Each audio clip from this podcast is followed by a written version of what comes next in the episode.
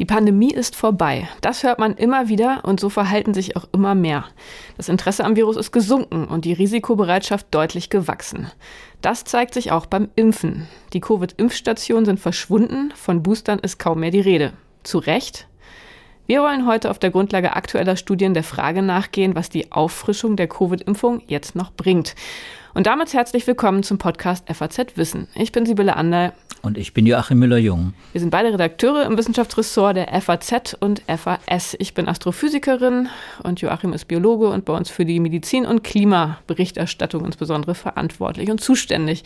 Ja, Joachim, ist schon eine Weile her, ne, dass wir den letzten Podcast aufgenommen haben. Ähm, insofern würde ich gerne mit einer, ja, einer, einer Erklärung, einer Entschuldigung für diese lange Podcastpause starten, die zustande gekommen ist aus Urlaub und aus einem Umzug, den wir mit der FAZ hinter uns gebracht haben. Und damit möchte ich natürlich jetzt auch an Sie, liebe Hörerinnen und Hörer, erstmal mit einem guten Wunsch fürs neue Jahr starten. Wir hoffen, Sie haben 2023 gut begonnen. Wir freuen uns, dass Sie uns immer noch zuhören. Ja, und Jetzt in diesem Jahr ist unser erster Podcast auch wieder ein Corona-Podcast, lieber Joachim. Ähm, das ist ja ganz interessant. Ich habe es ja gerade eingangs schon gesagt. Man hat irgendwie das Gefühl, es ist eigentlich vorbei. Gleichzeitig ist in der Forschung trotzdem noch sehr, sehr viel Corona-Forschung zu finden. Ähm, es gibt noch sehr viele Papers. Wie schätzt du die Lage momentan ein?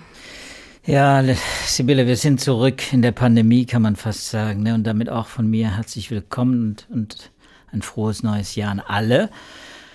Es hat leider nicht so entspannt begonnen, wie wir es uns eigentlich auch selber hier gedacht haben. Entspannt im mit Blick auf die Pandemie, denn äh, ich sagte es schon, und du hast ja angedeutet, Sibylle, wir sind eigentlich wieder mittendrin. Und das hat verschiedene Gründe, die wir heute vielleicht besprechen, auch nicht in aller Ausführlichkeit. Wir werden in den nächsten Tagen und Wochen sicher noch viel zu berichten haben.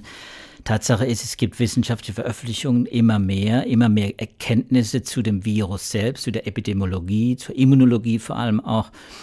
Vom, zum Nutzen der Impfung, über die wir ja heute auch äh, sprechen, und eben auch zu neuen Entwicklungen, wie eben äh, dieses, äh, dieses äh, Virus, diese Virusvariante, eine rekombinante XBB 1.5, die ja heute, just an diesem Tag, am Donnerstag äh, quasi Schlagzeilen gemacht hat, weil Herr Lauterbach, unser Bundesgesundheitsminister, nämlich auch davor gewarnt hat und in der Hoffnung äh, getweetet hat, dass wir damit nichts zu tun haben in Deutschland, in den USA, nämlich wütet diese Variante.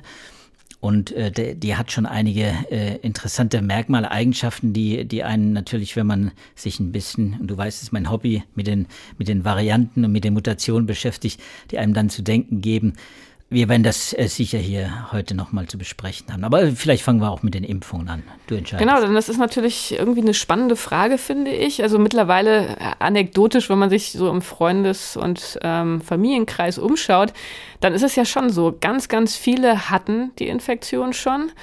Ganz viele sind geimpft. Im Oktober gab es eine, eine Auftaktstudie, die auch von der Bundesregierung mit äh, finanziert wurde, mit 25.000 Studienteilnehmern. Da kam raus, dass 95 Prozent der Studienteilnehmer Antikörper besitzen. Und das spiegelt, finde ich, so ein bisschen auch die momentane Einschätzung vieler wider, dass eigentlich alle schon einen ganz guten Schutz haben. Und insofern ist ja tatsächlich die Frage, ist es immer noch sinnvoll und wichtig, an Auffrischungsimpfungen zu denken? Oder ist es jetzt so, dass es im Grunde so einen ähnlichen Status hat wie die Grippe, die ja auch lange von uns nicht so richtig ernst genommen wurde, wo das dann eher so ein Bonus war, dass man sich eine Grippeimpfung geholt hat, aber eigentlich jetzt nicht wirklich notwendig. Ähm, das hat ja verschiedene Aspekte. Die Frage, ob man sich boostern lassen sollte. Wenn wir jetzt nochmal an die vergangenen Jahre zurückdenken, was da so die großen Diskussionspunkte waren. Das eine war der Schutz der anderen. Das war eine lange Diskussion, inwiefern eine Impfung auch andere vor Infektionen schützt. Das wäre dann ja eine Frage, wenn man zum Beispiel ähm, vulnerable Personen in der Familie hat, ob das vielleicht ein Grund ist, sich eine Auffrischungsimpfung weiterhin regelmäßig zu holen. Dann nächster Punkt, Schutz vor Hospitalisierung. Also inwiefern schützt die Impfung tatsächlich immer noch vor schweren Verläufen? Naja, und dann, das hattest du schon angesprochen, ist natürlich auch etwas, was wir heute diskutieren müssen. Inwiefern sind die Impfungen nach wie vor in der Lage, die neuen Varianten, also sowas wie XBB 1.5, in Schach zu halten? Oder ist es immer noch das Problem, dass die Impfstoffentwicklung einfach viel zu langsam ist? Also das sind so Punkte, die heute wahrscheinlich unsere Themen sein sollten. Vielleicht fangen wir erstmal mit Punkt 1 an inwiefern die Auffrischungsimpfungen, die Impfungen tatsächlich zum Schutz anderer beitragen.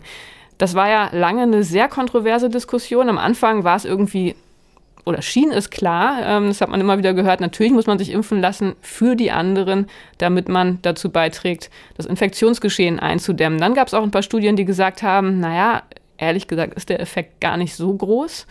Äh, Geimpfte sind genauso infektiös wie Ungeimpfte. Es gibt jetzt eine neue Studie, die da aber wieder in eine andere Richtung argumentiert. Das fand ich ganz interessant und vielleicht starten wir mal mit der. Ähm, da haben kalifornische Wissenschaftler sich das Infektionsgeschehen in 35 kalifornischen Gefängnissen angeschaut und haben genau geguckt, wie die Infektiosität von Geimpften im Vergleich zu Nicht-Geimpften ähm, Covid-19-infizierten Insassen der Gefängnisse aussieht. Vielleicht magst du da kurz erzählen, was das für eine Studie ist und was da so die Hauptpunkte waren. Ja, ich habe am Mittwoch ja auch darüber berichtet, weil es äh, wirklich eine sehr äh, spannende Studie ist, die äh, stattgefunden hat, die Untersuchung zwischen Dezember 2021 und Mai 2022. Ja, äh, die nämlich wichtige Fragen auch beantwortet, die sich jetzt in der Tat viele stellen, nämlich wie sinnvoll ist denn überhaupt noch, sich nochmal impfen zu lassen? Vielleicht auch eben mit diesem neuen, was heißt vielleicht, inzwischen gibt es nur noch quasi diese neuen, diese bivalenten Impfstoffe, äh, die, die also quasi mit den Omikron-Varianten mhm. äh, angepassten Impfstoffe die auch nicht auf dem aller, aller, aller neuesten Stand sind. Ich habe schon erwähnt, es gibt ein paar neue Varianten, da sind natürlich die, die Impfstoffhersteller noch gar nicht hinterher. Aber diese Bivalenten, die haben einen Zusatznutzen von Anfang an äh, gezeigt in den Studien. Wir haben darüber auch schon gesprochen und haben sie äh, gewissermaßen auch beworben, ohne dass wir jetzt äh, für einzelne Firmen werden wollen. Aber es ist einfach so, dass äh, der, der Nutzen war deutlich geworden. Er war allerdings auch nicht so gewaltig auch. In einigen Studien war das durchaus fragwürdig, ob diese Bivalenten wirklich etwas bringen. Und jetzt gibt es eben, es sind natürlich viel, viel mehr geimpft inzwischen mit diesen bivalenten Impfstoffen und äh, auch bei uns in den USA, natürlich auch in vielen Ländern, äh, Millionen, aber Millionen von Impfdosen, die schon verabreicht worden sind. Und hier ist eine äh, Gruppe, die hat in, äh, diese Studie in Kalifornien Gefängnisinsassen gemacht, über 111.000 Gefängnisinsassen, fast 112.000, die über ein halbes Jahr verfolgt worden sind, von denen viele natürlich vorher schon infiziert waren, aber sich auch während äh, dieser sechs Monate auch infiziert haben und vor allem reinfiziert haben. Und, und das ist etwas, was wir natürlich im Auge haben müssen, wenn wir über Impfboostern und äh, Weiterführung der, dieser Impfstrategie äh, dann äh, nachdenken, ist einfach, die Gefahr von Reinfektion, also ich sage jetzt mal das Risiko von Reinfektion, sich mehrfach zu äh, infizieren, das ist einfach mit Corona offensichtlich da. Und zwar ganz einfach, weil das Virus die Strategie hat. Omikron ist das Paradebeispiel der Immunflucht. Das heißt, es kann, es, es hat sich darauf spezialisiert, das macht es natürlich nicht absichtlich, das passiert evolutionär quasi durch Zufallsmutation. Ist es darauf fokussiert, daraufhin selektiert, wie der Biologe sagt dann, daraufhin selektiert, eben diese Immunantwort, die wir entwickeln, wenn wir uns impfen lassen oder wenn wir uns infizieren, dann zu umgehen. Und das hat dieses Virus so perfekt gemacht, äh, äh, Omikron, äh, wie kein anderes. Und diese Gefängnisstudie, die ist eben auch in dieser Omikron-Ära entstanden. Und da hat man das mal aufgeschlüsselt wer wie oft reinfiziert wurde, wer, äh, wer geimpft war, wer, wer nicht geimpft war, wer zweimal oder dreimal oder viermal geimpft war. Und, und äh, im Grunde, ohne da jetzt in die Details zu gehen, kann man sagen, nicht nur, dass natürlich eine Grundimmunisierung Voraussetzung ist, um überhaupt einen Schutz aufzubauen, Immunschutz aufzubauen, der auch länger hält, mehrere Monate. Viel mehr kann man jetzt darüber gar nicht sagen, weil es ein halbe, halbes Jahr nur geht, die Impfung. Jede weitere Impfung, sprich jeder Booster, und manche von diesen Insassen hatten eben auch äh, schon zwei Booster, also zwei Auffrischungsimpfungen. Jede zusätzliche Dosis bringt einen Zusatznutzen. Sprich, äh, die, die äh, Impflinge sind besser geschützt äh, vor äh, den Omikrons Und vor allem auch gilt das auch für vorher Infizierte. Also die Infektion, was ja auch so ein, so ein wie soll man sagen, so, eine, so ein Narrativ war, so, eine, so, eine, so ein Mythos war, dass die, wenn man sich mal infiziert hat, dann ist man dauerhaft geschützt, so ein bisschen wie bei Mumps oder bei anderen äh, bei, bei Masern oder so, dass man, dass man so einen Dauerschutz hat oder Polio. Da gibt es natürlich viele Beispiele, wo der Impfschutz viele, viele Jahre anhält und kaum nachlässt. Und das ist, eben bei Omikron nicht der Fall. Auch mit diesen neuen Impfstoffen ist das eben nicht der Fall. Der Impfschutz hält nicht. Und wir wissen, dieses Wane, dieses Immune Waning, das Verschwinden des Immunschutzes, damit müssen wir jetzt leben und das müssen wir irgendwie managen. Und mit den Boostern kann man das. Jede weitere Dosis senkt das Infektion, und jetzt kommt's, das Infektionsrisiko um 11 Prozent, rechnerisch, statistisch sowohl äh, Geimpfte als auch Infizierte. Das heißt also, wenn ich mich, wenn ich mir den, den Booster äh, verabreichen lasse, dann senke ich das Risiko, äh, gewissermaßen andere anzustecken. Und ich senke natürlich insgesamt das Risiko populationsweit, wenn, an, wenn alle anderen auch sich impfen lassen. Also die, das Ansteckungsrisiko wird gesenkt und das heißt auch, dass Impfung tatsächlich das Infektionsrisiko senken. Das war ja auch immer wieder in Frage gestellt worden, dass nur die die Hospitalisierung, dass die Erkrankung äh, verhindert wird. Aber das, das bleibt auch. Das ist ja T-Zell vermittelt. Das ist ja etwas, die starke Immunantwort, die zelluläre Immunantwort, die uns vor schwerer Krankheit, auch vor Tod bewahrt. Aber hier haben wir eben auch jetzt mal einen Beweis, dass eben wir auch vor, vor Infektionen, äh, die, die, die Gefahr von Infektionen mindern durch Booster. Genau, also was ich mir da rausgeschrieben habe, war es die Übertragungswahrscheinlichkeit zu nahen Kontakten, also die Übertragungswahrscheinlichkeit des Virus bei, für Ungeimpfte bei 36 Prozent lag und bei Geimpften bei 28 Prozent. Das heißt, man hat eine Risikoreduktion durch Impfung um 22 Prozent, wenn man das äh, ordentlich durchrechnet, durch eine Vorinfektion um 23 Prozent und wenn man beides hatte, also geimpft und Infektion, dann um 40 Prozent. Natürlich, wie bei allen Studien, äh, steht auch in der Studie drin, dass man da an manchen Stellen ähm, ein bisschen kritisch gucken muss, inwiefern man da vielleicht ähm, Limitationen hat, methodische. Infektionen übersehen hat zum Beispiel. Genau, genau oder dass sich Geimpfte und ähm, Vorinfizierte vielleicht unterschiedlich verhalten. Also natürlich ist es immer schwierig, wenn man in der realen Welt Studien macht, aber im Großen und Ganzen, das wirst du ja wahrscheinlich auch so einschätzen, ist ja eine Nature Medicine Studie, die wirkt schon relativ solide durchgeführt, oder? Die solide durchgeführt. Vor allem wird sie gedeckt eben auch durch, durch viele andere Studien. Ich habe noch äh, eine, eine weitere äh, sehr interessante Publikation, die werden wir natürlich alles äh, verlinken, äh, von der University of, Virginia, eine äh, Studie zur Haltbarkeit der Antikörper nach einem Booster und nach einer Grundimmunisierung, also nach den üblichen Impfschema und dann eben noch zusätzlich ein Booster. Das ist getestet worden, da auch äh, eine, eine, größere, Stu äh, eine größere, also mit Hunden mit etwa äh, etwas über 200 äh, Freiwilligen. Und da hat sich auch gezeigt, dass eben, was man lange Zeit glaubte, dass, äh, dass die Zahl der Antikörper äh, dann eben nochmal hochgefahren wird durch den Booster dass das gar nicht so immer festzustellen ist, jedenfalls hier gar nicht so der, der große Punkt war, dass, dass man, wenn man boostert, nochmal zusätzlich jede Menge Antikörper bekommt, äh, sondern dass diese Antikörper, die produziert werden, äh, nach, einer gewissen, nach einem gewissen Abstand zu der vorhergehenden Impfung, dass diese Antikörper einfach auch länger halten. Das heißt also, es werden länger Antikörper produziert. Das, länger als? Das heißt, dass länger als bei einer normalen Grundimmunisierung, also bei einer Zweifachimpfung zum Beispiel. Ne? Das würde man sagen, okay, da, da werden Antikörper nachgewiesen nach vier, zwei, vier Wochen, sechs Wochen und natürlich äh, nimmt auch die Menge der Antikörper ab. Das passiert auch nach dem Booster, aber die Kurve geht langsamer runter nach dem Booster. Das heißt, die Antikörper sind haltbarer, weil die B-Zellen, die Plasmazellen, also Blutzellen, die weißen Blutkörperchen, die also die Antikörper produzieren, äh, offensichtlich einfach durch den Booster, durch diese Mehrfachkontakt, die man hatte, einfach quasi sensibilisiert sind und quasi länger aktiv sind. Das ist diese Virginia-Studie, ist ein ganz interessanter Hinweis. Ist natürlich keine riesige Studie, dass man jetzt endgültig sagen kann, aber es zeigt, dass man eben dem, mit dem Booster äh, quantitativ und eben auch was die, die Zeitdimension angeht, was die Haltbarkeit angeht, einiges erreichen kann. Das waren jetzt mRNA-Booster-Impfstoffe, die da geprüft genau. wurden.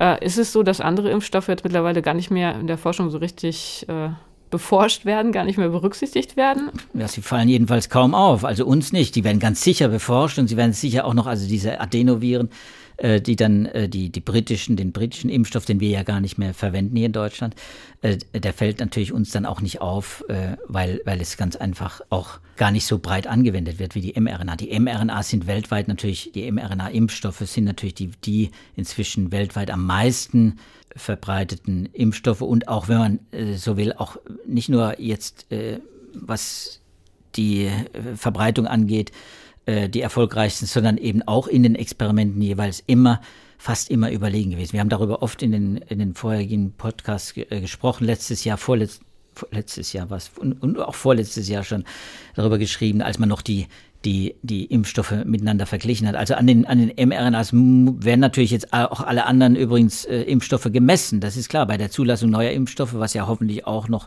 weiter passiert. Es wird neue Impfstoffe geben, Nasensprays und äh, Inhalationssprays, die auch immunologisch wirken, äh, auf die Schleimhäute zum Beispiel. Solche Dinge, die werden getestet und all diese äh, auch, auch äh, auch äh, Totimpfstoffe und was da alles unterwegs ist in den, in den Laboren. Auch darüber haben wir ja schon gesprochen. Das sind ja Dutzende von, von Entwicklungen, die da unterwegs sind. Auch die werden natürlich äh, äh, untersucht. Aber die besten Daten hat man eben jetzt allein schon von der Quantität her mit diesen. Und auch interessant in diesem Paper, das wir ja verlinken werden, äh, sind dann auch durchaus Unterschiede zwischen den verschiedenen mRNA-Impfstoffen beschrieben. Da müssen wir jetzt vielleicht gar nicht so ins Detail gehen, aber wen hat es interessiert? Leseempfehlungen. Wir werden das, wie gesagt, verlinken. Dann ist natürlich immer noch die Frage, also wenn wir uns jetzt hier in Deutschland die Situation in Krankenhäusern angucken, natürlich haben wir jetzt gerade nach wie vor eine schwierige Situation, die jetzt aber nicht nur auf Covid zurückzuführen ist.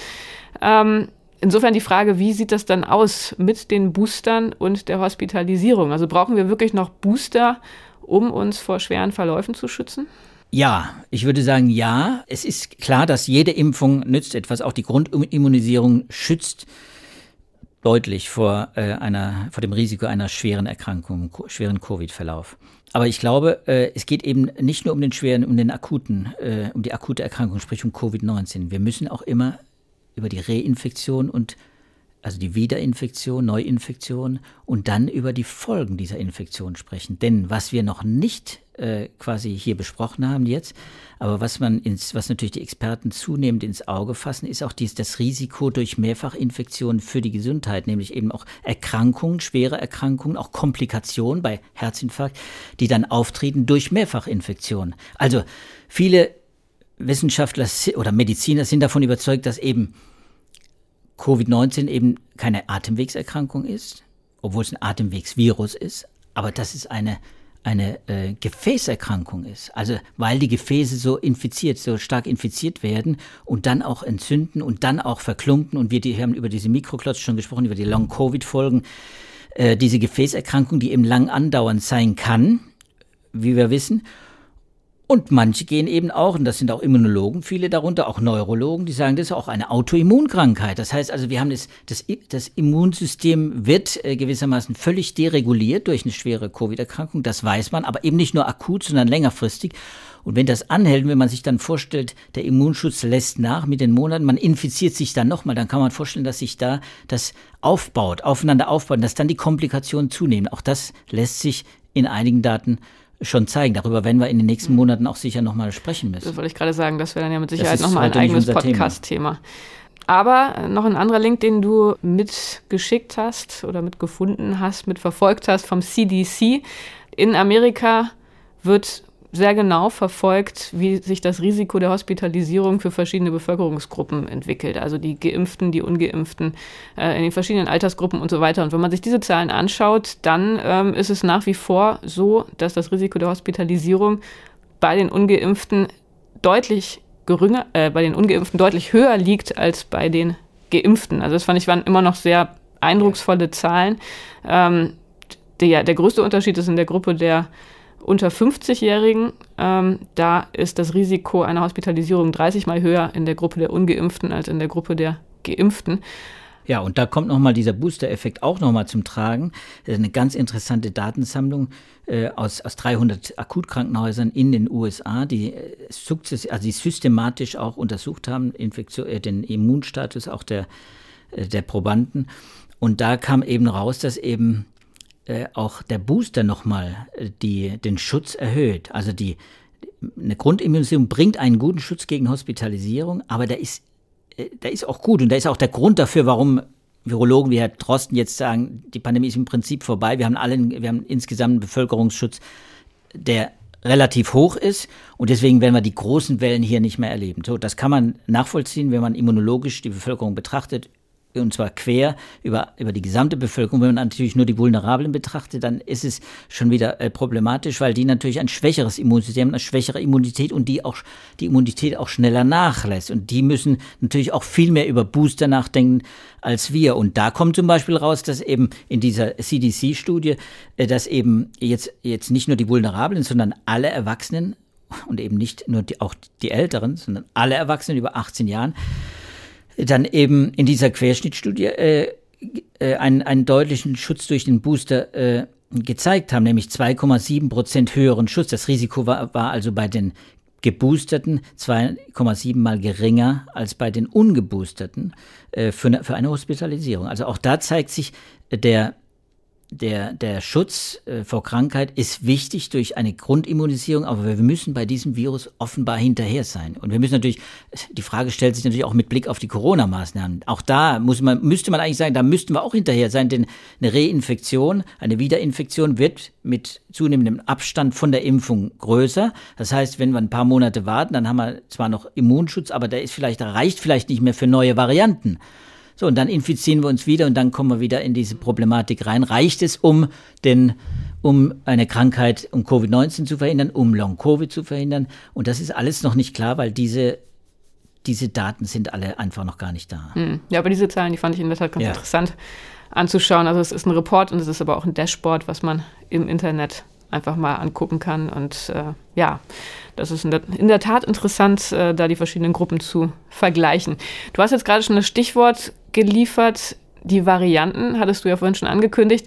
Das ist natürlich jetzt momentan wieder ein ganz spannendes Thema, was, glaube ich, auch von vielen mit so einer gewissen Ermüdung wieder aufgenommen wird. Schon wieder eine neue Variante, schon wieder eine Variante, ja, die sehr ungemütlich scheint, wo wir nicht wissen, wie viel Sorgen wir uns machen sollten. Eigentlich würden wir es ja alle gerne glauben, dass alles vorbei ist und dass wir jetzt diese ganzen Variantenproblematiken einfach hinter uns gelassen haben. Dem ist leider nicht so.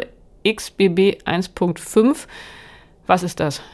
Ja, das ist, das ist, das, das ist der neue, der neue heiße Scheiß, würde, würde vielleicht mein Sohn sagen. Das ist, das ist wirklich in der Tat natürlich äh, ein, ein großes äh, Problem. Wenn sowas auftaucht, ist ja, es ist ja im Prinzip das Szenario, dass, äh, dass diejenigen, wie Herr Lauterbach natürlich unter anderem, aber eben auch andere, äh, äh, die jetzt warnend unterwegs sind, natürlich auch immer schon im Hinterkopf hatten, dass eine neue Variante entstehen kann. Nun ist äh, in China ja jetzt, haben wir diese Welle mit 100 Millionen von Infizierten, quasi innerhalb weniger Wochen, also eine riesige Zahl von Infizierten, wenn man überlegt, wie, wie, wenn man es mal hochrechnen würde, wie viel die täglich ausatmen, wie viel Viren die quasi ständig ausatmen, in welchem Kontext auch diese Viren ausatmen, dann kann man wahrscheinlich das alles rechnen, das liegt mir hier nicht vor, aber man kann sich ungefähr ausmalen, das sind astronomische, äh, astronomische Zahlen, äh, Möglichkeiten von Mutationen, die da entstehen können und von, von äh, Rekombinationen, sprich Neukombinationen, wenn zwei Viren, zwei unterschiedliche Varianten zum Beispiel, die eingeschleppt werden aus dem Au äh, Ausland durch äh, durch Reisende, zum Beispiel, wenn die dann äh, sich ausbreiten und dann zusammenkommen, in, in, in einigen Pro, äh, äh, Patienten dann zusammenkommen und da dann sich vermehren und dann tauschen die Erbgut aus, das sind dann die Rekombinanten, die kommen zu den Mutationen noch hinzu. Das, also das, die Misch, die, die, die Vermischungsmöglichkeiten sind natürlich jetzt in China zum Beispiel sehr viel größer. Und so eine Rekombinante, die allerdings jetzt nicht in China entstanden ist, sondern sehr viel früher, weil früher auch schon Rekombinanten entstanden, weil früher natürlich auch schon eine hohe Inzidenz in vielen Ländern war. Und in den USA zum Beispiel, bei uns ja auch. Und Aber weiß man, wo XBB 1.5 herkommt? Ja, das ist natürlich eine Variante, die schon vor einigen Monaten aufgefallen war. Die ist in Europa aufgefallen. Äh, man hat nicht in jedem, bei jeder Rekombinante den Weg zurückverfolgt, äh, wo sie entstanden sein könnte. Das hat man äh, bei einigen, bei Omikron, bei der Ursprungsvariante dann versucht. Da haben wir ja dann auch den haben ja die Charité-Leute äh, auch versucht, äh, das zu rekapitulieren, wo genau die herkommen. Kommen, kamen sie aus Südafrika, wie das ja lange Zeit äh, äh, kolportiert worden ist, oder jedenfalls wie, wie wir sie auch behandelt haben, weil sie da äh, beschrieben worden ist, von Tullio de Oliveira äh, zuerst beschrieben worden ist, oder kam sie vielleicht doch woanders her? aus dem Süden Afrika ist sehr wahrscheinlich, aber wie genau konnte man nicht zurückverfolgen. Woher? Es spielt auch gar keine Rolle, ehrlich gesagt, Sibylle, woher die kommen. Es spielt wirklich keine Rolle, woher sie kommen. Die Wahrscheinlichkeit steigt mit der Zahl der Infektionen, das wissen wir. Und die Wahrscheinlichkeit steigt eben auch mit der Zahl der gleichzeitigen Infektionen. Ein Virus wie XBB 1.5, das äh, aus XBB entstanden ist, äh, also war quasi Eltern, durch, hat eine zusätzliche Mutation und hat jetzt plötzlich zusätzlich zu den üblichen Omikrons, die wir bis jetzt schon kennen, also BA1, BA5, BQ1, 1.1. Ist das jetzt auch ein Omikron? Was ist, ist mit unserem schönen Omikron, Namen passiert? Genau, ist eine Omikron-Rekombinante. Und zwar XBB ist die Rekombinante, die mhm. ist aus zwei Omikron-Vorläufern, also aus zwei Omikrons entstanden, die nie aufgefallen sind. Ich kann dir jetzt die Zahl nennen, ich habe es aufgeschrieben, ist morgen in der Zeitung, aus was die entstanden sind. Das haben Labormediziner, das Blum, äh, äh, Jesse Bloom Lab hat das äh, mal aufgeschrieben. Äh, und es gab da Analysen dazu in verschiedenen Laboren. Man weiß, welche Rekombinant, äh, welche Viren gewissermaßen die Elterngeneration war für diese für diese XBB-Variante. Und XBB 1.5 ist eine Weiterentwicklung von XBB. Und es hat äh, vor allem eine Doppelmutation an einer ganz bestimmten Stelle, nämlich an 486 im Spike-Protein, an der Stelle 486. Das heißt, da ist eine Aminosäure ausgetauscht worden durch eine Doppelmutation, die eben eine Eigenschaft dieses, dieser Variante nochmal radikal ändert. Neben der Immunflucht, über die wir ja auch jetzt schon gesprochen haben, also die Viren Omikron, das ist das Erfolgsrezept, das, äh, der, äh, warum Omikron so weit verbreitet ist, dass es eben quasi die Immun, unsere Immunantwort, die Antikörper umgehen kann, dass sie die quasi neutralisieren kann, ausschalten kann. Sie umgeht einfach, sie ist nicht erreichbar für, für die Antikörper.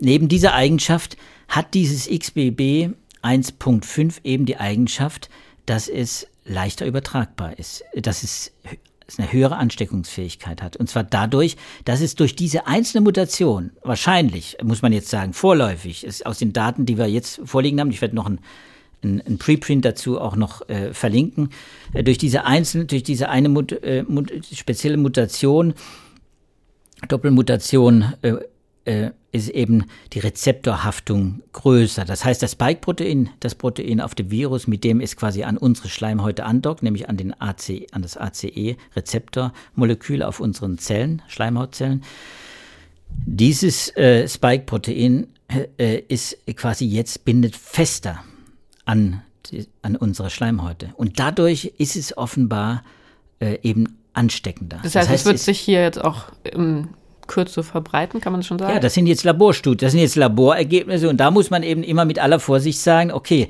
das sind jetzt Laborergebnisse, die haben nicht nur, die haben nicht nur ein Labor, sondern die haben mehrere Labore inzwischen bestätigt. Das ist so, das kann man in Neutralisationstests feststellen.